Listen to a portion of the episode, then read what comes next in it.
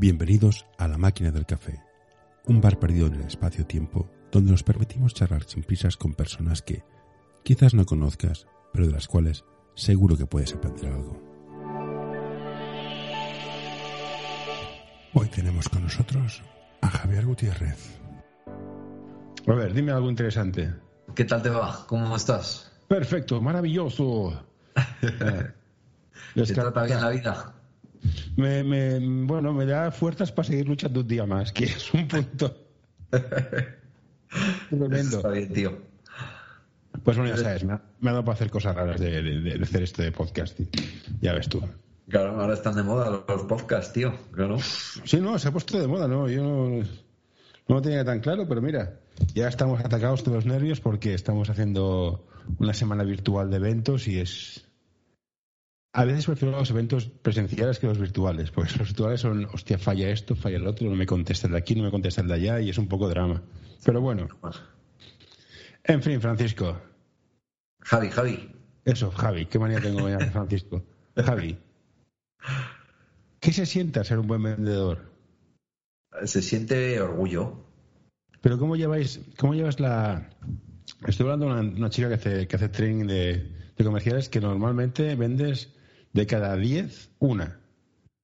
Sí, esa es la estadística, ¿no? Clásica, de ese 10%, ¿no? De la probabilidad de éxito. Pero bueno, al final es pues hacerlo siempre lo mejor posible, ir, ir mejorando, ¿no? Aspectos, fijarte en los detalles y, y luchar, ¿no? Contra esa estadística para mejorarla. Llevar un buen producto también. Sí, claro, un buen, producto ayuda, sí, evidentemente. No es lo mismo ir a vender Apple que vender macarrones, claro. es- es- Efectivamente. ¿Y cómo te dio por empezar por el mundo del comercial? ¿O fue en plan, llegaste aquí porque llegaste aquí? ¿O ya querías, tenías un aire de el simpático, el que vendía? ¿Cómo se llega? descubrir el mundo comercial y la labor comercial fue completamente fortuito, ¿no? Y descubrir una vocación. O sea, que yo de manera natural, desde pequeñito, ya me contaba mi madre que, que iba hablando con todo el mundo por la calle, ¿no? Y siempre recordar una anécdota, ¿no? Que me perdió en un centro comercial, en un corte inglés, todo nerviosa buscándome y, de repente me encontró hablando con cinco dependientas, ¿no? Allí contándole cualquier historia. Yo tendría, yo qué sé, sería un micaco. Así que ya llevaba una parte intrínseca, ¿no? Mi forma de ser, de que soy una persona muy sociable y, y que me gusta estar rodeado de gente, ¿no? Y, y me gusta caer bien a la gente y llevarme bien con todo el mundo. Ayuda a mantener este podcast en anorta.com barra colaborar. Pero luego, más allá de eso, yo eh, empecé a vender con 17 años, muy, muy jovencito. Y fue pues, yo estaba estudiando para otra cosa y, y empecé a. Empecé a. Cogí un trabajo, ¿no? Que me permitiera, empecé a trabajar para ganar un dinerillo. Y lo primero que vendí, además, es la historia clásica, ¿no? De, lo primero que vendí fueron aspiradoras americanas, Buah. que valían 3.000 euros las aspiradoras. Buah. Nada menos. Entonces, pues empecé con eso, ¿no? Vi que se me daba bien y, y me fueron saliendo nuevas oportunidades, nuevos trabajos. Y, y vi que, que eso que despuntaba, ¿no? Que lo típico que te comparan con los otros vendedores, que hacen rankings y demás. Y siempre veía ahí que estaba el primero, el segundo, ¿no? Que se me daba muy bien. No, no Y la gente duro. que eran. No es muy duro que sea, sea tan fácil catalogar a un vendedor, que sea tan automático. Vendes es bueno, no es, no es duro, no, no mete mucha presión. ¿En qué sentido? No, no te entiendo bien. A, ni- a nivel de evaluar un personaje, imagínate tienes un diseñador. Puede Sí. ser bueno, puede ser malo en función del criterio de cada uno. Ajá. Pero un vendedor vende. Punto. Claro, ah, vale, que la, la evaluación es muy objetiva, ¿no? Por números. Es muy, muy objetiva, muy directa y si no mete mucha presión. Sí, sí, sí, sin duda. Eso es una de las partes feas, ¿no? De este trabajo, que estás sometida a una presión alta y, eso hace que, pues que, que los momentos de relax sean muy poquitos o nulos prácticamente, ¿no? Y, y es un mundo muy competitivo, además tienes que aprender a convivir, ¿no? Con tienes que tratar de que sea sana, ¿no? Con los compañeros y que no se generen roces y, y la verdad que es un mundo complicado. Además, yo la última etapa que he visto, ¿no? Ha sido una empresa líder en su sector y, y entonces fomentaban la competitividad interna bastante. A, a- a la vez que se estaba trabajando el team building, ¿no? Porque también se tenía esa cultura de, de unión de equipo. Si quieres estar informado de lo que ocurre en el mundo, apúntate a nuestro boletín en anorta.com barra noticias. Y demás, pero tenías que convivir también con esa competitividad, ¿no? En segundo plano. Y, y había gente, pues, que es más, que es más, ¿cómo decirlo? Había gente que es más legal, ¿no? Compitiendo, y hay gente que es menos legal y que te hace jugadas por detrás y que, ¿sabes? Entonces eso, quieras que no, también suma dificultad al trabajo, más luego la competencia eh, externa, ¿no? De otras empresas y demás. Entonces requiere pues mucha dedicación, ya no solo a, vender y, a seguir, ¿no? A la gente, hacer seguimiento a los clientes y demás, sino también un aspecto muy importante que es vigilar la competencia, estudiarles, ver si te están copiando, si eres un... ¿Pero esto no es trabajo de marketing? ¿O, no, o, usualmente el comercial se siente muy solo?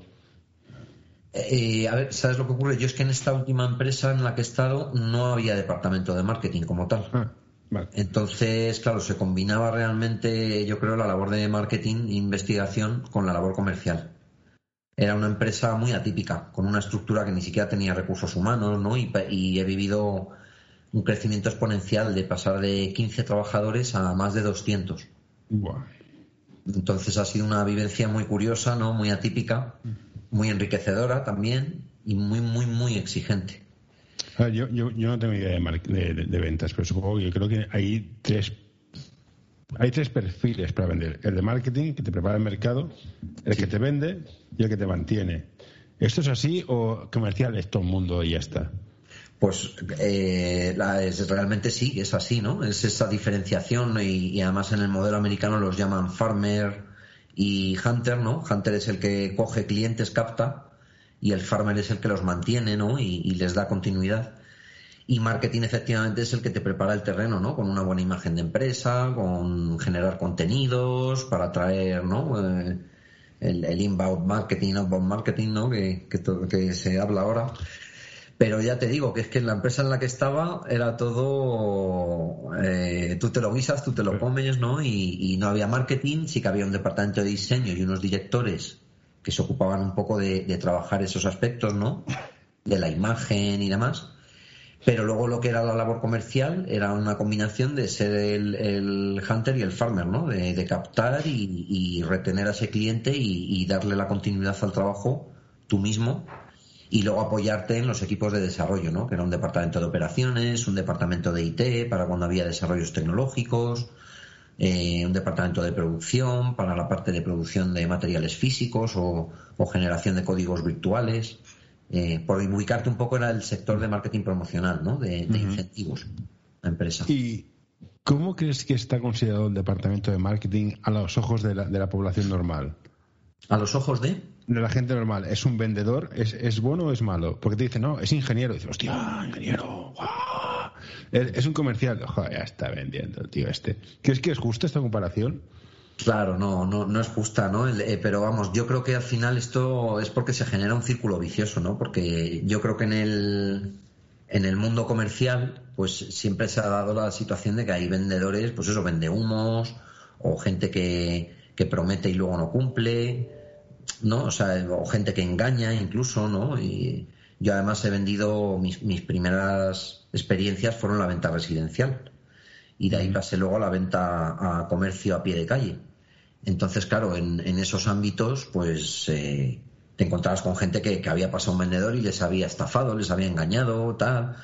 Mm, de ahí que se, de esa probabilidad, ¿no? De que mucha gente rechaza al, comercial que busca la venta, ¿no? Porque no, hay, no hay un colegio de... han engañado. No hay un colegio deontológico, igual que con los ingenieros, abogados, eh, psicólogos, de en plan, estas son, o sea, hay que vender, podemos ocultar verdades, pero no podemos mentir. No sé si que lo, diga. No sé si tenéis algo que, que os autorregule o cada cual va a su bola.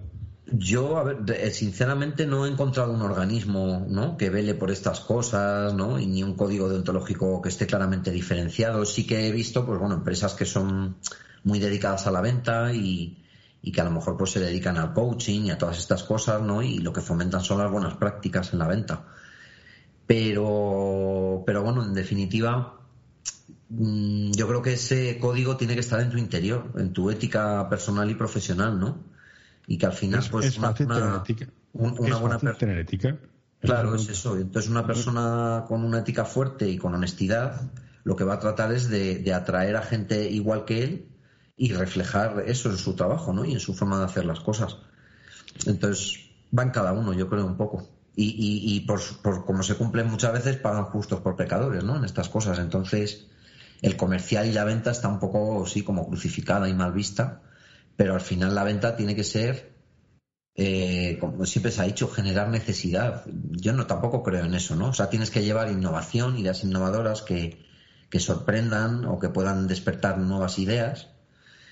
Pero yo creo que la clave está sobre todo en, en escuchar en qué punto está un cliente o en qué punto está una empresa o una estrategia de una empresa, ¿no? Y en base a, a eso que escuchas y a esas necesidades, pues tú, con las herramientas que tienes, ofrecerlo y no, no, no, no tratar de meter con, ca- con calzador ¿no? las cosas, sino que sean cosas que realmente son necesarias. Y ahora he visto que el comercial, casi todo el mundo puede entrar al comercial porque es muy fácil. Pagas a comisión y te cuestan cuatro duros y todo el mundo puede empezar. ¿Qué le dirías a alguien para ser comercial y ser buen comercial? ¿O qué le dirías a alguien para motivarle en plan, no, si la, si la profesión no está tan mal? Estas dos preguntas te hago. Pues mira, la motivación, por un lado, que ser comercial realmente, ya dependiendo un poco del, del negocio en el que te encuentres o no, pero normalmente ser el comercial eres la primera, ¿cómo decirlo? La, la primera toma de contacto con el mercado, con los clientes. Entonces eso es muy enriquecedor, porque aprendes muchísimo, ¿no? Y conoces a gente muy variopinta y, y aprendes un montón. Luego, por otro lado, está la, lo que te decía al principio, ¿no? El orgullo y tal. O sea, cuando tú consigues buenos resultados, buenas ventas, te llena de orgullo. O sea, es es súper... te sientes realizado, ¿no? Y, sientes que, que la gente, además, cuando notas que la gente es- está agradecida, ¿no? Por la labor que haces y por lo que le vendes y, te sientes necesario para ellos, ¿no? Y recurren a ti y ya te toman como un referente a la hora de, consultar cosas, de pedir tu opinión. O sea, que son cosas yo creo que muy, muy gratificantes. Y luego, más allá de eso, pues está ya el tema de, las comisiones y, de poder crecer, yo creo, de una manera.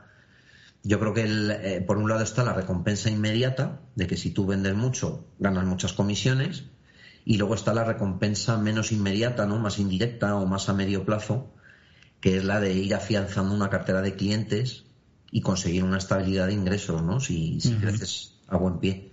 ¿Los clientes son siempre clientes o se convierten en contactos y a veces en amigos? Efectivamente, eso es. La clave, la clave está ahí, ¿no? Si consigues realmente llegar a ese último estadio, ¿no? De hacer amigos, pues es una maravilla, siempre y cuando no se desvirtúe la relación profesional.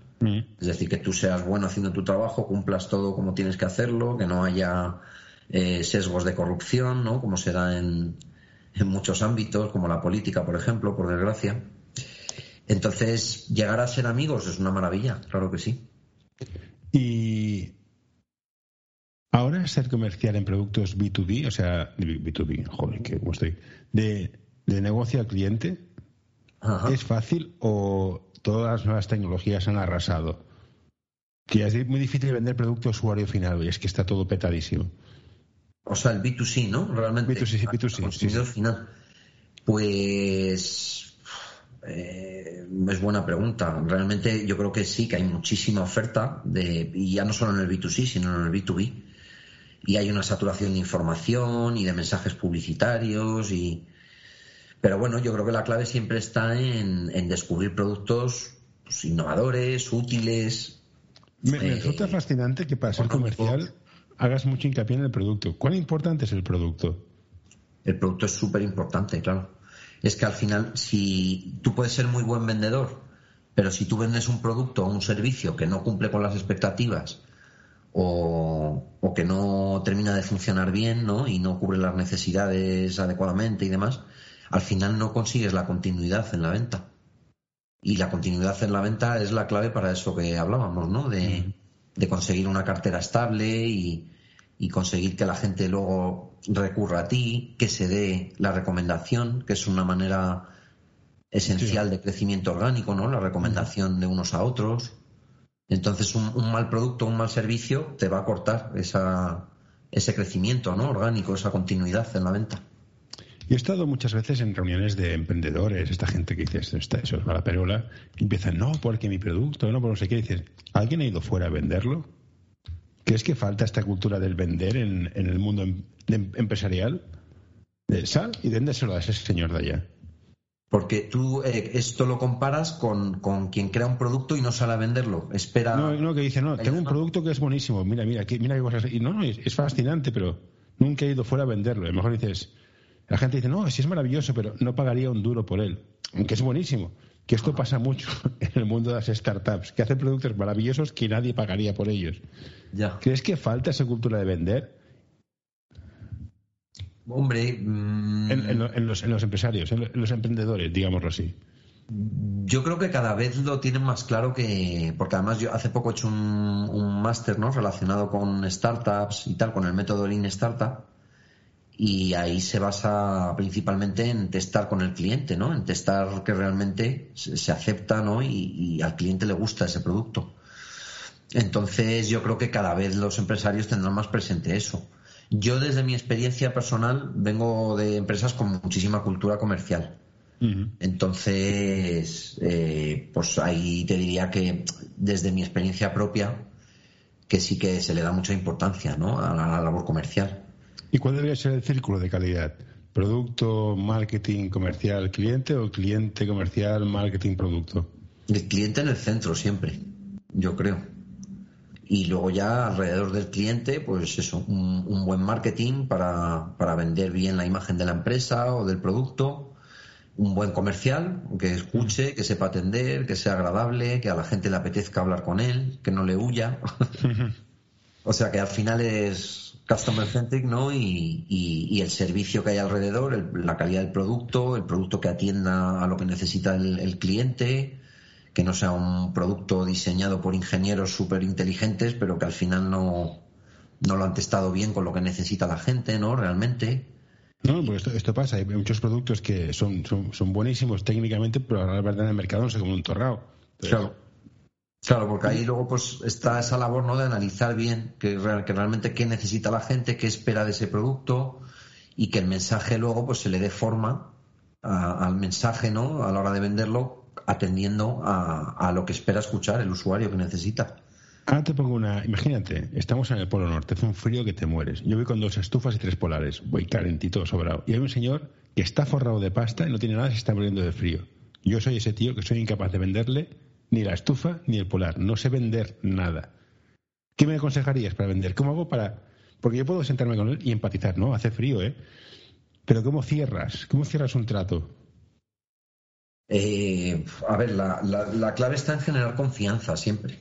O sea, que, yo creo que cuando entras sí, pero, a ver, de interrumpa, Javi. Es como, la clave para ligar es ser guapo, sí, vale, pero ¿qué se hace falta para ser ¿Qué hace falta? O sea, ¿cómo generas confianza? Claro, como, ¿cómo eres guapo? Pues te vistes bien, te peinas bien, ¿no? Eh, te cuidas la, la, piel. Cara, sí, eso entiendo, sí. Me tapo, la cara, vale, pero ¿cómo, cómo, cierras? Buscas tu lado bueno en una foto, ¿no? Cosas así, ¿no? Pues al final, ¿cómo cierras una venta? Yo creo que es ese, ese trabajo de los detalles, ¿no? Pues para cerrar una venta, pues hay que ir con buen aspecto, ¿no? Nunca hay una segunda oportunidad de causar una primera impresión.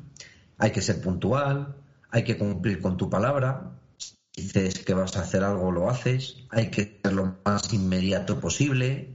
Hay que demostrar que, estás ahí para atenderle en lo que necesite y en cualquier momento. Que no, que no, que no perciba silencios, ¿no? Y, que, y desatención. O sea, es cuidar todos esos primeros detalles que es lo que una persona está evaluando. Yo, yo siempre pongo el ejemplo. Eh, todos hemos comprado algo alguna vez. Todo el mundo ha comprado algo alguna vez. Entonces, tú ponte en la piel, porque esto es un trabajo de empatía, entonces tú ponte en la piel de qué, de qué, espera de ti una persona que va a comprar algo. Si tú vas a una tienda, ¿cómo quieres que te atiendan? Rápido. Claro, rápido, bien, con amabilidad, que haya delante tuya una persona. yo, estoy a nivel que amabilidad. Quiero que sea rápido y eficiente. A mí que sean amables ya es me, excede. O sea, sería un bonus en plan, te invito a café chato. Vale, sí, es como un plus, efectivamente. O sea, hay, cualidades que serán esenciales y básicas que esperas y hay otras que serán secundarias, ¿no? Que habrá gente que valora más en mayor o menor medida. ¿Y qué, yo creo que la sencillez está ahí, en que, en que trabajemos esa empatía. Y como todos hemos sido compradores, pues para ser un buen vendedor, un buen vendedor, hay que ponerse en la piel del comprador y saber qué espera de ti. Pues yo no soy capaz de hacer eso. En todo caso, ¿qué vende más? ¿La esperanza, la ilusión o el miedo? Si no te coges una política de protección de datos te va a caer una multa, o si haces esto ganarás más dinero. ¿Qué vende más, el miedo o la esperanza? Muy buena pregunta. Eh, yo no sé qué vende más, pero yo sí sé que vende mejor. Y vende mejor la ilusión o la esperanza. La ilusión es más tangible, yo creo, ¿no? Porque tú puedes vender un proyecto, un producto con mucha ilusión y transmitirla, ¿no? Y, que al final las funciones de ese producto o lo que ofrece ese servicio genere ilusión en el comprador también, por buenos resultados. La esperanza es más intangible, ¿no? Porque es más generar expectativas, tal vez con algo y tal. Y el miedo probablemente sea efectivo vendiendo, si realmente hay una amenaza verdadera, ¿no? Que no te la estás inventando para meter el miedo a la gente cuando no es real. Pero si estamos hablando de que vendes un servicio que atiende a una normativa que hay que cumplir y que si no se cumple te van a multar, véase, por ejemplo, un vendedor de seguros pues a nadie le gusta comprar un seguro. Pero al final, ¿por qué contratamos un seguro? Porque tenemos miedo de que si nos para la policía y no tenemos una póliza contratada o tenemos un accidente y, nos metemos en un lío, ¿no? Pues al final estás comprando por, por ese miedo, ¿no? Realmente. Y los seguros yo creo que se venden mucho porque es un sector muy poderoso igual que la banca, ¿no? Y estas cosas. Bueno, la, banca ahora van a esperar un hachazo de 3.500 empleos en Caixa, o sea que es un sector que, bueno, es un, es un sector, dijémoslo así. Y en BBVA acaban de dar la noticia también. Hombre, eh, 500 despidos, no, no sé cuántos despidos, pero una también. Bueno, teniendo en cuenta que el precio de dinero está casi al 0% y viven a base de comisiones, mm, no sé. ¿Cómo ves la profesión de comercial de cara al futuro? las tecnologías, el comercial, venderemos físicamente igual, el puerta fría ha desaparecido o, el telemarketing, o eso no va a perderse nunca, por mucho que hagamos internet y position SEO, SEM, y todas estas tonterías. Sí, sí, a ver, yo generalizar es complicado, ¿no? Porque dentro de la venta pues hay tipos de vendedores y diferentes ámbitos. Entonces probablemente yo creo que los vendedores menos cualificados están más en peligro porque cuando avance la inteligencia artificial y todas estas cosas, las ventas que son más sencillas de atender o las ventas que para personas como tú que lo que quieren es rapidez y eficacia, se van a poder gestionar con inteligencia artificial. ni, huevo, ni, hablar, me niego. O sea, estoy hasta las narices llamada telefónica para pasearme por centralitas hasta hablar con una persona. O sea, la inteligencia artificial es una falacia de marketing que nos la hemos tragado. No existe, es mentira. Te voy a poner un ejemplo muy real, porque yo ahora mismo acabo de tener que buscar trabajo, por desgracia, ¿no? Después de 12 mm. años y, y entonces una de las empresas que, que me entrevisté, ¿no? Y iba por recomendación y demás, estaba desarrollando inteligencia artificial y ya tenía un proyecto montado para Coca-Cola en el que esa inteligencia artificial estaba hecha para el servicio técnico, ¿vale? Tú en un punto de venta se te estropea la máquina refrigeradora y llamas, oye, que se me ha estropeado, pues se está atendiendo una máquina de, de, voz con, neurolingüística programática por detrás, ¿no? Que está, digamos, eh, configurando los mensajes eh, para atender a esa persona en esa incidencia técnica. ¿Qué ocurre? Que luego una de las derivaciones de ese servicio era el cross-selling. Entonces, a la vez que te estaban atendiendo para la incidencia técnica, luego te decían, eh, necesita algún producto más, podemos atenderle en algo tal, y generaba venta cruzada la propia inteligencia artificial. Y si esto llevamos más, más allá y se va avanzando, terminará habiendo unos sensores en esas máquinas eh, expendedoras o, de punto de venta, ¿no? de refrigeración, y con esos sensores ya controlarán el y con una con máxima eficiencia se generará un pedido. Por lo tanto, eso a vendedores menos cualificados tienen mayor amenaza. Ahora, sin embargo, si nos vamos a venta más consultiva, venta que requiere ya más experiencia técnica, y, que requiere mucho más diálogo, más conversación, más análisis, ¿no? Pues ahí una máquina estará años luz de poder hacer todas esas funciones, ¿no? Estoy de acuerdo que cada vez lo que es commodity va a sufrir mucho el que vende commodity. en todos, los en todos los sectores. Eso es. El tema de inteligencia artificial podríamos discutir largo y tendido. Yo no tengo, yo no tengo mucha fe. No, no, eso decía. ¿eh? que me lo dice. no, no. Cuando encontremos inteligencia en este planeta, hablaremos de inteligencia artificial. Paso a paso. es, es, correcta la afirmación. Sigamos esta lógica. Sí, es verdad. es cierto. Ah, ¿Qué te iba a preguntar? Mm, mm. El tema de la inteligencia artificial que vende cruzada. Ah, sí. El ciclo de clientes. ¿Los clientes mueren? O sea, mueren. ¿Cambian de empresa porque sí? ¿No hay nada que hacer? ¿Por mucho más emperremos? Por desgracia, sí ocurre. Yo, claro, esa es la gran lucha, ¿no? El procurar que se mueran los menos posibles, que se vayan los menos posibles. Luchar contra esa tasa, ¿no? De abandono. Eh, entonces, bueno, ahí hay, hay diversidad de, casuísticas, ¿no? Y de por qué ocurre y tal. Yo, en lo último que he vivido, pues he trabajado con grandes multinacionales que, que se daban dos vertientes, ¿no? Dentro de estas dinámicas de trabajo. Había ocasiones en las que estaban tan contentos con un servicio que, digamos, eh, como decir, sorteaban las normas de la empresa para seguir trabajando contigo. Y luego había otras situaciones en las que se ven completamente obligados a que cada X tiempo, y esto ya depende también de la, de la envergadura ¿no? del negocio, cada X tiempo se veían obligados a, a... Hoy quiero recomendarte este podcast. Psych and Roll, un podcast sobre psicología y deporte en el que tratarán diversas temáticas relacionadas con ambas disciplinas. Un programa creado para aportar realidad y necesidad en torno a la psicología, además de facilitar un espacio donde la comunicación sobre ciertos temas esté libre de tabús, estigmas y etiquetas.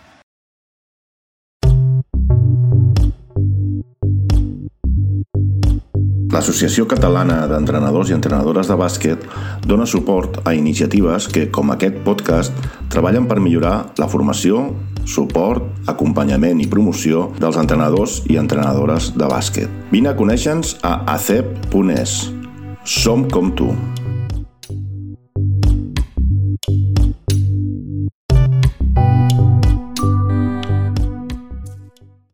entrar en, en la dinámica de, de, compliance de la empresa y demás y sacar a concurso las cosas, ¿no? Y luego ya dentro de estas situaciones, pues cuando estaban también muy contentos contigo y aún así se veían obligados a tener que sacarlo, ¿no? A, concurso de nuevo y demás, pues hombre, el cliente te, te, da pistas y te ayuda, no es decir que sea corrupto y, te lo dé, pero sí te da la, capacidad, mayor capacidad de análisis ¿no? Para acercarte a lo que, a lo que se necesita. Yo esto lo he visto, ¿eh? maestro, digo, lo, lo, conozco. Una empresa que, daba un, que subcontaba un servicio que era el servicio X y cada cuatro años lo sacaba a subasta, era política de empresa. Pero era tan absurdo, porque la gente que lo hacía era tan buena que cada vez que lo sacaba a subasta decía, vale, a subasta el, el servicio, pero me lo a dar este, este, este y este. Y dices, si esto es el equipo, ya, pues es lo que quiero.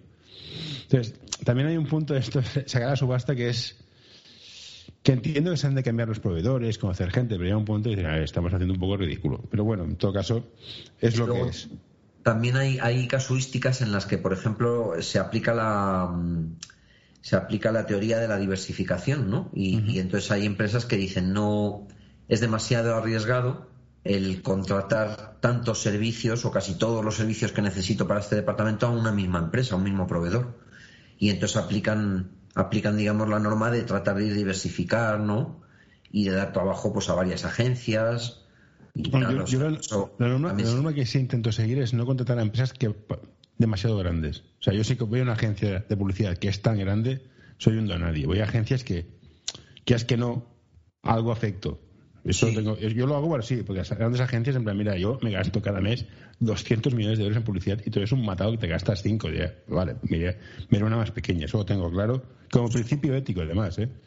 Pero además, sí, sí, y hacer muy bien, porque es que ocurre eso, claro. En las grandes agencias, mira, eso va a ser una de mis de mis principales argumentos de venta, ¿no? O sea, yo he entrado ahora en he cambiado un poco de sector y he entrado en una agencia que es especializada en marketing estratégico, diseño y comunicación. Y entonces es una agencia mediana, pequeña mediana, que compite con, las grandes agencias. Puedes decir el nombre, ¿eh? si trabajas ahí, si estás trabajando ya puedes decir el nombre y las publicidades, ¿eh? sin problema. sí, la agencia se llama Avalon, Avalon PR Plus, Avalon PR Plus. Y bueno, y, conectando también con otra cosa que hemos comentado antes, esta agencia ha vivido casi sin departamento comercial. Lleva 15 años pues dando servicio a los clientes. Han de ser muy buenos, ¿eh? Efectivamente. Y, entonces han vivido de eso, del crecimiento orgánico, de la recomendación, de las relaciones eh, no personales también y, profesionales que tuviera el dueño y los directores de, de, las unidades de negocio y tal, pero sí casi sin departamento comercial. Entonces ahora me han entrado yo de director comercial, claro. Ah, mira, no, director comercial, si me gusta con tarjeta, ¿no? Tarjeta de empresa me llamo. Ahí está ha sido un salto para mí, ¿no? Y lo he aprovechado. Y bueno, ya ha sido porque son eran clientes míos. Yo era proveedor suyo. ¿Y crees que todos hemos de aprender a vender ocasión un poco para hacer cross-selling y todas estas cosas? todos, hemos de, todos hemos de aprender un poco a vender. Dime que tú eres comercial de una empresa de marketing. Ya sabes vender de la jerga de marketing, del top of mind, buyer persona, blindness in the eye, sky happening. ¿Qué estás diciendo? Quítate el chicle de la boca el resto de gente no debe aprender un poco más a vender. Es decir, no, no, eres cliente mío, pero tengo otro producto que quizás te sirve y aprovechar siempre para intentar vender sin forzar, evidentemente, pero hacer más cross-selling.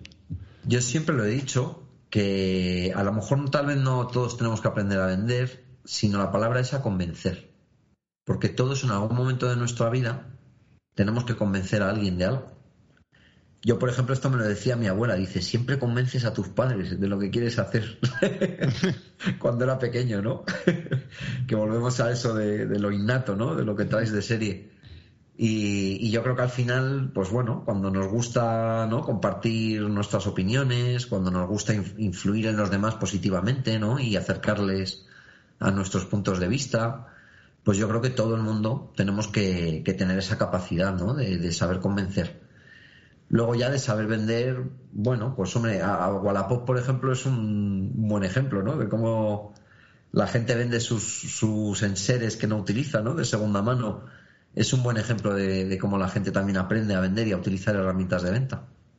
yo creo que todos hemos aprendido a vender porque al final, tarde o temprano tendrás que venderte a ti mismo, ya sea porque tienes que buscar trabajo. Bueno, porque es, es muy buena, esa es muy buena, sí. Yo, yo, soy, un desastre, o sea, me vendo, o sea, a mí me contratan porque, porque caigo bien, no sé por qué, porque yo me vendo más mal, o sea, soy horroroso. gente. No, no, no, te lo juro, no he encontrado trabajo nunca por, por, por, he encontrado en plan, no, este tío es bueno y me he encontrado por eso, pero nunca en una entrevista, o soy un desastre, pero tú qué sabes hacer. No sé, yo, yo, yo, arreglo cosas, hago cosas, pero es que no, sabría decirte. De hecho, a día de hoy mi madre no sabe qué hago porque no sé explicárselo, o sea que, ya te digo. ¿Ves? Una de las claves también en la venta es, es eh, saber explicar lo difícil de manera sencilla. Y saber valorar lo que tienes. Una cosa que he aprendido los abogados es saber valorarte. O sea, mis servicios, o sea, apretar ese tornillo son 500 euros. Y no por, no, por el tornillo, sino porque me he tirado 10 años en saber qué es ese el tornillo. Y eso a mí me cuesta un montón. Y es parte de la venta, saber decir, no, no, parece que no, pero esto vale lo que vale. ¿Has visto el vídeo de... Es un vídeo de una película de estas de la época de Alfredo Landa y todo esto, que se para un mecánico a arreglar un coche en la calle.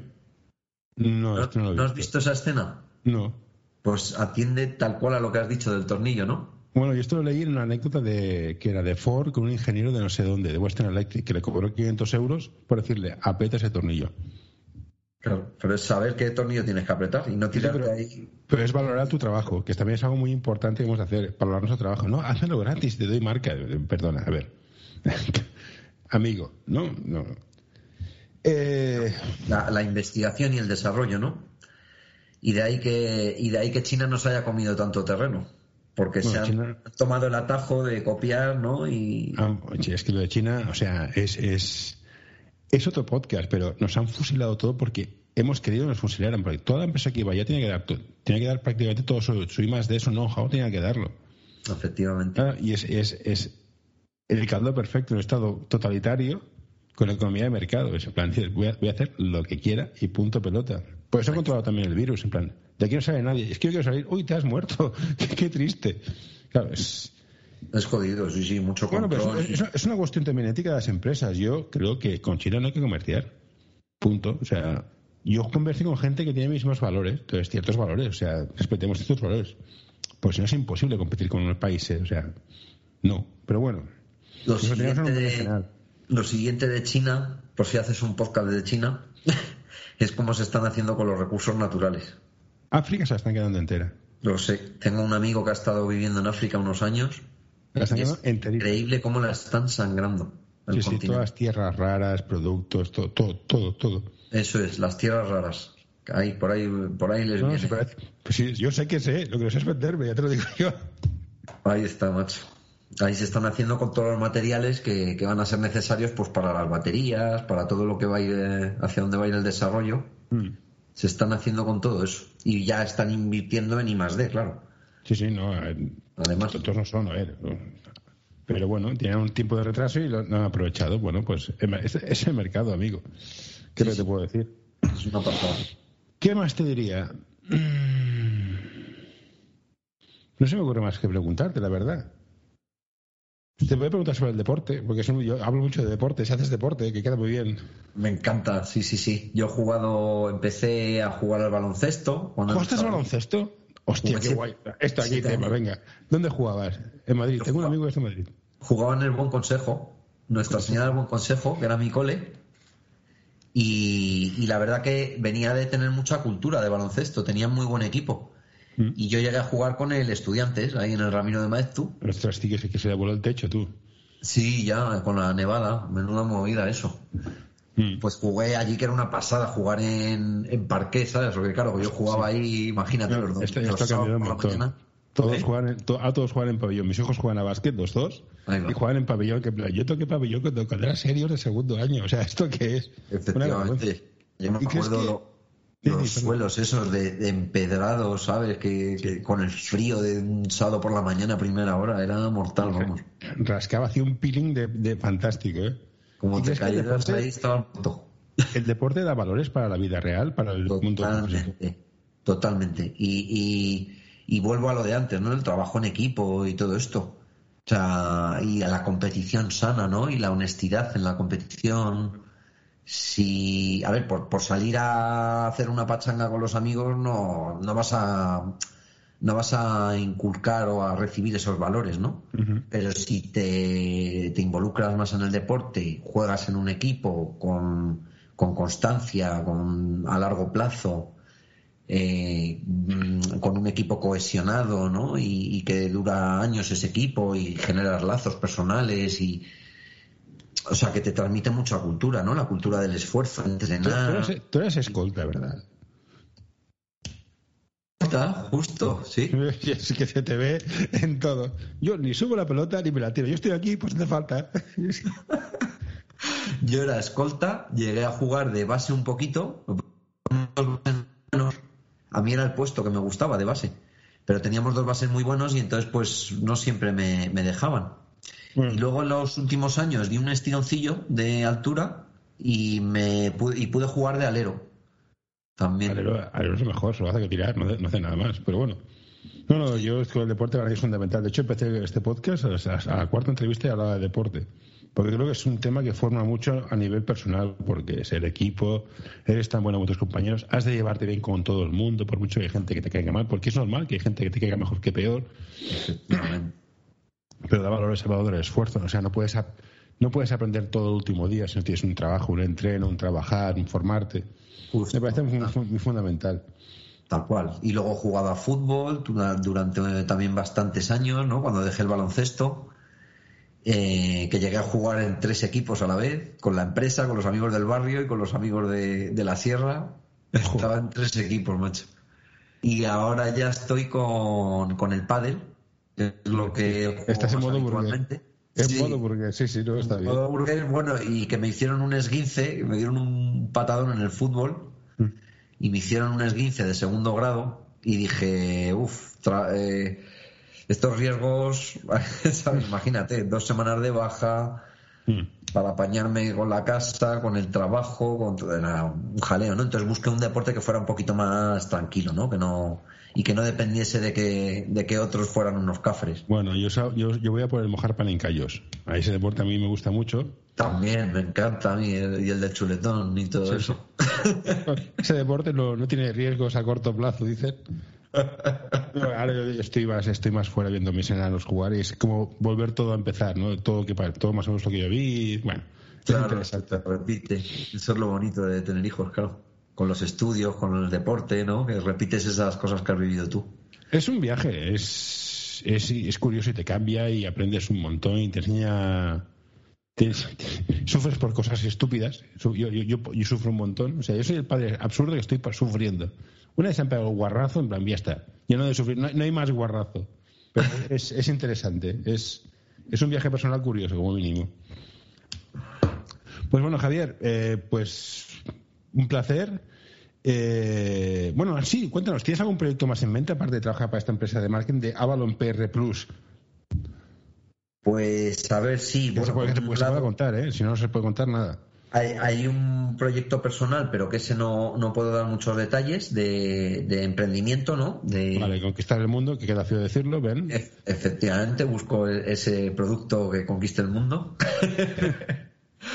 Luego, aparte, desde hace muchos años, me tengo uno, de mis mejores amigos, o, casi mi hermano, ¿no?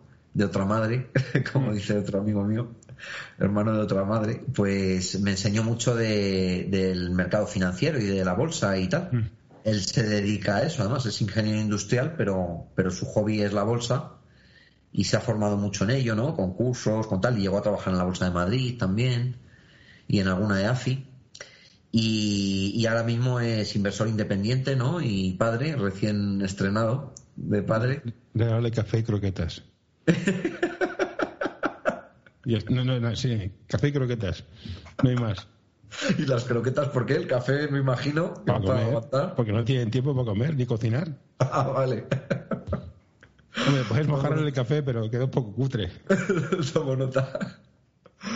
Y entonces él me enseñó bastante en su día, hace años, del, mundo de la bolsa y de las inversiones y tal, ¿no? Y me dio las herramientas también para, más allá del análisis de noticias y de lo que ocurre en el mundo, ¿no? También poder analizar las gráficas y las tendencias de, de, la evolución de las empresas, ¿no? Entonces, pues ahí ahora que me vi en la situación de que dejaba de estar en esa vorágine mortal de trabajo, frenética, pues ya le dediqué, le dediqué un tiempo a, crear en serio una cartera de inversión, ¿no? Y, ahora mismo pues estoy que la tengo recién arrancada y ahora la tengo en seguimiento para ver cómo evoluciona. Bueno, todo, el mundo que me dice que, se ha puesto en esto y es en plan perro vago es invertir en fondos indexados. Ah, también. Yo, no sé lo que es, pero dice, y quedas, quedas como Dios. Yo uso fondos indexados, que sé que es lo más seguro, tiene menos riesgo, pero bueno. Claro, yo dentro del, carácter de diversificar todo lo posible, pues luego diversifico por riesgos y por tipos de inversión. Entonces tengo fondos de inversión, tengo ETFs, que son, digamos, un intermedio entre un fondo de inversión y una acción directa de una empresa, ETFs. Ahora te sonarán los famosos NFTs, que eso es ya la historia, ¿no? Eso ya es el tema de, la, de lo digital, ¿no? De la, te va a caer la pregunta de los bitcoins. ¿Cómo ves el mercado del bitcoin? Te va a caer, o sea que... Perfecto, sin problema, te, diré mi opinión. Y luego, eh, porque además tengo, ¿no? Tengo también en criptos, que es, es digamos, el, el, máximo riesgo, ¿no? De, de mis criterios de inversión y luego las acciones, ¿no? o sea, que te ponía fondo de inversión, ETF y las acciones. Son, digamos, esos tres actores tradicionales dentro de la inversión. Y luego ya la cripto, que es esto que, que está surgiendo, bueno, que ya lleva unos años, lo que pasa es que nos hemos despistado. Yo ya lo conocía de hace bastante. Sí, pero nos hemos puesto todos hace poco. Yo tengo invertí 100 euros para hacer unas risas con mi sobrino hace tres años. No sé ni dónde están, pero bueno. Pues búscalos bien porque esos 100 euros te valen, eh, ahora mismo tienen un valor mucho más bueno, alto. no, sé, sé dónde vive, o sea, es mi sobrino, capaz se nos escapa. Pero a mí lo, Bitcoin, o sea, si ya la bolsa me parece fascinante, es un gigantesco juego de póker, lo del Bitcoin me parece ya, la tecnología me parece estupenda, es maravillosa, soluciona un montón de problemas, temas de Claro, comprende, ¿no? El blockchain, lo que hay detrás es el blockchain y es la clave. Es, es flipante. Ahora, el que sea un producto bursátil es aquello que me parece cósmico, pero bueno. Sí. Eh, el hombre nació, se alimentó, se fue de mujeres malas pagando y luego inventó el juego. no, hay mal, este es el orden. Así es, claro, eso es. Pues bueno, puede, que se esté desvirtuando un poco, ¿no? El, crecimiento y, y, todo lo que está moviendo, ¿no? Por detrás puede que se esté desvirtuando un poco y es peligroso también, yo creo, por dos aspectos, ¿no? Por uno, que lo tiene que saber todo el mundo, que no está regulado por la CNMV, entonces se sale de las reglas del juego que hay establecidas. y luego que hay mucha gente utilizándolo para blanquear capitales. No sé si escuchas podcast, pero si ves, si buscas uno de tertulia jurídica, hay un episodio dedicado al Bitcoin y es, es flipante a nivel legal lo que implica esto. ¿eh? Es muy interesante. Si te aburres, te lo buscas y es fascinante. Oye, si, lo tienes identificado, me mandas un por el WhatsApp. Tertulia jurídica y es el Bitcoin o modelos digitales. O sea, yo, yo, yo estaba escuchando es abogados hablando de las consecuencias e implicaciones legales del Bitcoin, que es lo que dices tú, no está regulado, si está regulado, qué implica, no implica. Bueno, es, es interesante. Pues lo, último que me ha dado así cierta confianza es que la CNMV se ha metido a regular la publicidad. Porque al ver, al ver el boom que ha habido, de que es que yo ya, además fue, me acuerdo, recuerdo perfectamente, que fue un día que vi una, en una marquesina de la calle anunciado el, eh, el Bitcoin y al día siguiente vi la noticia de la CNMV y es que dije... Bueno, ha, montado una empresa de Tenerife, creo. Sea, creo que ha sido hoy o ayer. Una empresa de Tenerife le ha quedado una multa del 15 por hacer una estafa Ponzi con, los, con el Bitcoin. Claro, es que ya empiezan a surgir alrededor de eso los estafadores. ¿Ves? Y ahí un poco conectamos con lo otro, pagan justos por pecadores. El Bitcoin no es una estafa. Lo que, lo que terminará siendo una estafa son los maleantes que, intentan sacar cosas alrededor de eso para traer dinero y, luego esfumarse. Sí, pero es el debate eterno, es que es malo, la herramienta o la persona. Claro, la herramienta no es mala. Hombre, he inventado un arma termonuclear para destruir el mundo. En sí misma, si no pulsas el botón, no hace nada. Hombre, ¿para qué la inventas? Zarpas. Claro, pero la energía nuclear es mala, no. Lo que es malo es, el, que quiere ya hacer una bomba nuclear y matar a gente con ella. El, residuo es complicado de gestionar, pero bueno. Pero sí, todo depende de cómo lo lleves, sí, sí. Claro, al final, pero es eso, ¿no? La energía en sí no es mala. Otra cosa es que no, que no se haya pensado es como un desarrollo sostenible. Yo lo que quiero decir eh, cuando lo malo es que no, que no se piensen que el desarrollo sea realmente sostenible en el tiempo.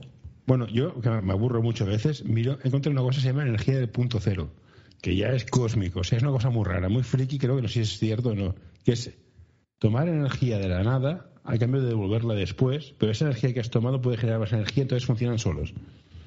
No sé si es verdad, es mentira, es un bulo, no tengo conocimientos de física, pero es energía point zero energy o una cosa por el estilo.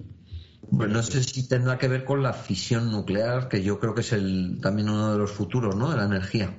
No tengo ni idea. Yo, yo, leí que se basa en un principio de la física cuántica me estoy tirando de la moto, ¿eh? que puedes tomar energía de la, de la nada a cambio de devolverla. Entonces, al tomarla y devolverla, pues dices, ya me he perdido, o sea, ya me he perdido. Claro, es que queda como un poco ambiguo, ¿no? Yo no termino de, comprender ese, esa parte, pero lo de la fusión y la fisión nuclear, eso sí que de lo que te habla es... Ayúdanos a mantener este podcast colaborando en patreon.com barra anorta o coffee.com barra anorta. Como sí, la fusión Átomos sí, sí, pero esto es más cósmico. Esto es todo rollo Star Wars y marcianos que nos invaden y espadas láser. No entiendo para, el siglo que viene esa. Bueno, nos queda un poco, ¿eh? que esto lo hemos instalado hace poco. ¿eh? Llevamos 20 años solamente. Yo no, llego, el siglo que viene no llego, ¿eh? Yo te lo digo ahora. Yo me planto en este, bastante visto. Oye, por el tema de, del tema de comercial y todo eso, algo que nos tocado es la gestión de equipos, que yo creo que es un No, no hay equipos, es, jugadores de tenis. Gestión, de equipos comerciales es la pesadilla. Claro. Yo es que es lo último que he aprendido, ¿no? Y ese ha sido mi último reto en, mi etapa profesional. ¿Cómo, ¿Cómo, lo haces? Me has dado la peor zona, no sé qué, es que mira no sé cuántos. Yo en mi caso, claro, he tenido que crear un equipo dentro de un entorno muy competitivo en el que ya una parte del mercado estaba copada por gente que llevaba muchos años, ¿no? Y, además lo que busqué, porque el resto de equipos estaban formando con gente más joven, ¿no? digamos, el director de cuentas fichaba a gente y la gente que fichaba pues buscaban más jovencitos, más de tipo cantera, ¿no? Y que les ayudase a, a sacar tareas administrativas, etcétera. Y yo me desligué de esa estrategia fui más ambicioso y lo que quise es formar un equipo con, gente de mi misma edad, con, más ambición y con más conocimientos, ¿no? Y que y buscaba una estructura horizontal. Entonces, bueno, buscaba ese tipo de liderazgo, ¿no? Más del SFEC, de dejar hacer, buscando a gente muy responsable y con, con muchos conocimientos ya, aunque fuera de otros sectores, pero que tuvieran muchos conocimientos comerciales, ¿no? Y de trato con el cliente y, y avispados y con ganas de, de, de, crecer y con necesidades también importantes. Que no, pues esto... Que, tuvieran esa estabilidad, ¿no? De ya de pues, una hipoteca, una casa, una familia, un lo que sea. Tener una hipoteca te hace responsable, no lo sabes tú bien. Claro, sí, sí, perfectamente. Yo, qué sé, me metí con 23 años a una hipoteca. Es que tú eres, tú, es que, es que, claro, yo te, conocí con corbata, tío. ¿Dónde vas? Estás en una startup de internet, tío. Tú con corbata. Yo, pues déjale, la ilusión. Efectivamente, y al siguiente trabajo seguí con corbata unos meses. Veo que hoy no llevas corbata. Ya no, ya me lo quité de la, de la cabeza, sí. Los tiempos cambian. Yo, yo, yo volvería al, al, gorro. A mí el gorro, el sombrero me gusta mucho. Yo, a eso sí que... Si te gusta este episodio, por favor, deja un comentario o compártelo con tus amigos. Ya sé que es una pesadez y todos lo pedimos, pero ayuda bastante. Te volvería. El sombrero, es verdad, macho. A mi abuelo le gustaban. Muy elegante. me, encanta eso, da, un estilo. No sabes dónde ponerlo después, pero da estilo. sombrero y las gabardinas largas estas. Oh, eso es molado un montón. Eso, eso había estilo. ¿eh? Exactamente, eso era estilo. sí, señor. Pues bueno, campeón, te voy a dejar, voy a ver si preparo la cosa, cosas para los enanos, no te canses y bueno, estamos en contacto por H por B. Guay, ¿vienes por Madrid alguna vez?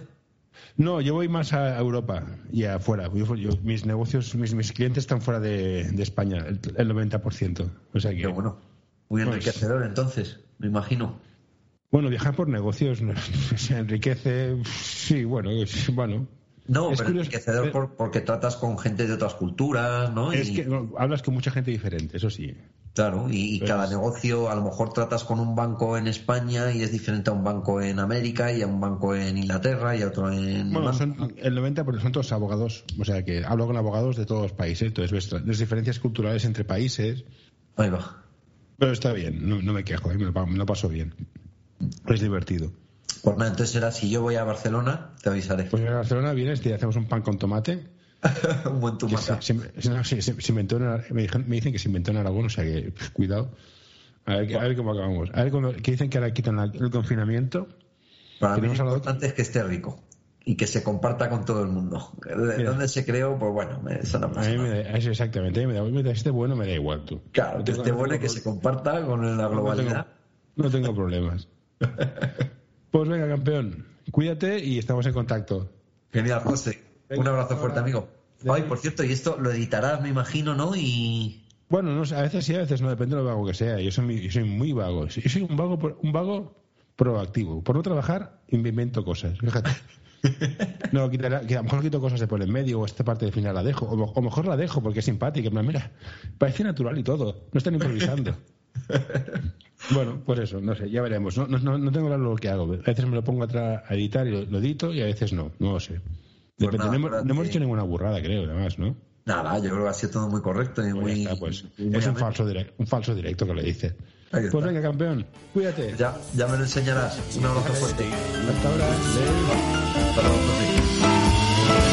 Hey, what you doing there? Get away. No, no, don't you touch that. No, don't you pull that plug. No, hey, hey, nurse, nurse. All right, I'm done.